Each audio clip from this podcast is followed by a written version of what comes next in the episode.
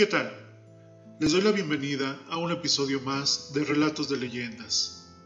Antes de comenzar, quiero agradecer a todos por la aceptación que he tenido por las diversas plataformas, así como por sus comentarios. También les recuerdo que pueden descargar y escuchar el podcast Relatos de Leyendas en la plataforma de su preferencia, ya sea por Spotify, Amazon Music, Apple Podcast, Google Podcast y por YouTube. Así como también si les gusta el contenido, me pueden seguir por todas las redes sociales donde me encuentran como Relatos de Leyendas. Aquí podrán dejarme sus comentarios, contarme sus historias sobrenaturales que conozcan o simplemente mencionarme alguna leyenda de la cual quieren que hable. En este episodio número 9 les traigo una leyenda que en lo personal me sorprendió al conocerla, ya que el trama que tiene esta es algo inusual, lo que hace que te deje pensando sobre lo ocurrido. Si quieres saber más sobre esta leyenda titulada como la niña que cautivó al diablo, te invito a que te pongas tus audífonos, apagues la luz y te acomodes para dar comienzo a esta leyenda. Esta leyenda tiene una parte un tanto escalofriante como enternecedora y cala hasta los huesos una vez que la escuchas.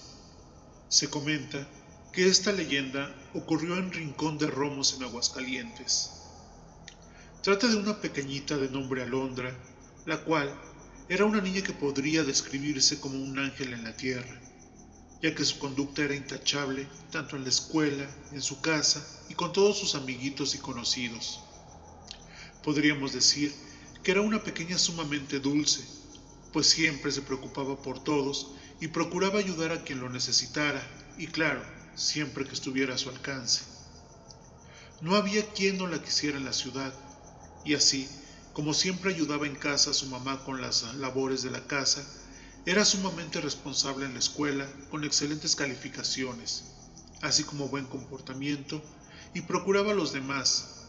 Asimismo, todas las noches alzaba sus oraciones y rezaba.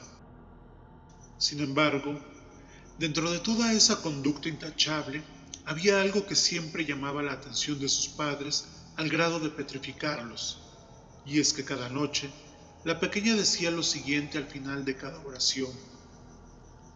Y por favor Dios, cuida mucho de mi papá, de mi mamá, de mis hermanitos y mi familia. Ah, y no te olvides de cuidar a Lucifer, ya que nadie pide por él.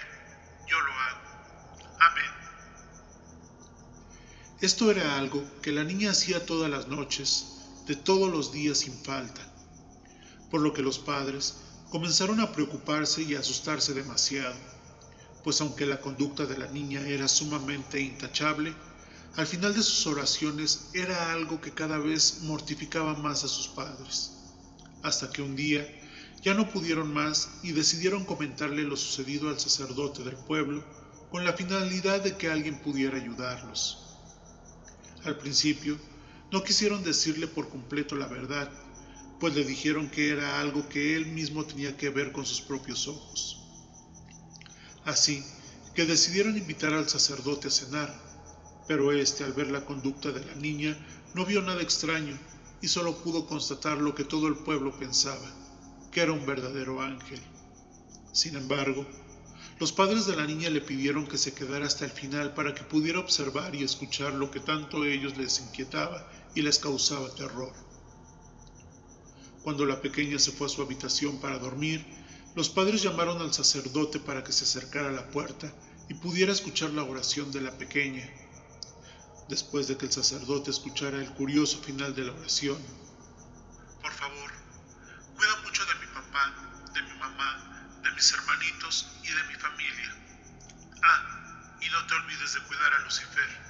Como nadie pide nunca por él, lo hago yo. Amén. El padre, demasiado impactado, no supo qué decir o hacer, pues era algo que nunca había imaginado ver en su vida, y mucho menos venir de esta adorable pequeña que todos la veían con una conducta intachable. Al pensarlo y ver toda la situación, el sacerdote se dio cuenta de que a pesar de lo extraño del acontecimiento, la pequeña seguía comportándose como cualquiera, y además, su conducta, lejos de afectar a los demás, los beneficiaba por lo que solo le pidió a los padres tratar de mantenerse tranquilos y no hacer nada al respecto. Les dijo que seguramente era algo que con el tiempo o la edad dejaría de hacer, pues era demasiado pequeña para entender lo que hacía. Los padres, sin hacer más preguntas, le hicieron caso al cura, y a pesar de que la pequeña seguía diciendo la misma oración cada noche, no hicieron nada al respecto y siguieron con su vida normal.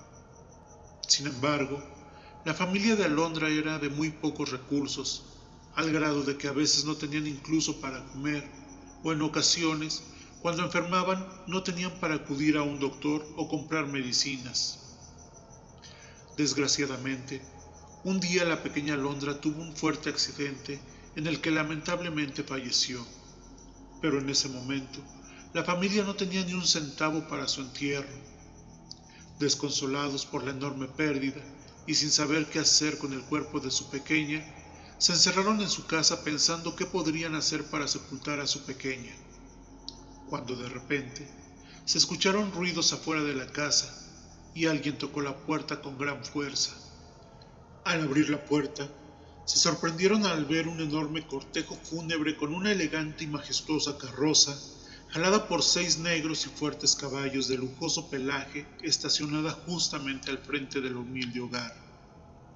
Los padres no podían creer lo que estaban viendo, pero mayor fue la impresión al ver al conductor de la carroza, el cual era un joven con la piel más blanca y sedosa que hubieran visto, pelo largo, negro y brilloso, y unos ojos rojos como nunca se imaginaron posible. Los padres de Alondra se quedaron anonadados ante la presencia de aquel hombre, el cual, debido a las circunstancias económicas en las que se encontraban, no se atrevieron a desairarlo. Entonces, el cuerpecito de la niña fue trasladado a la iglesia para ser velado allí en total silencio. El joven de la carroza lloró por ella como si este hubiera sido el acongojado padre que había perdido a su hija. Todos se preguntaban quién era el misterioso benefactor, ya que nadie lo había visto o lo conocía en el poblado, y sobre todo se preguntaban por qué hacía todo esto por la pequeña. Finalmente, se dirigieron al cementerio y el cadáver de la niña fue colocado en un magnífico sepulcro hecho de puro mármol y custodiado por un ángel de piedra. Después del entierro, los padres de Alondra no podían más con la intriga y se acercaron a este misterioso hombre para preguntarle quién era y por qué estaba haciendo todo esto por su hija, a lo que el desconocido solo respondió. Por milenios, el mundo siempre me ha juzgado como su enemigo, acusándome de robar, tentar, traicionar y hasta blasfemar contra lo más sagrado.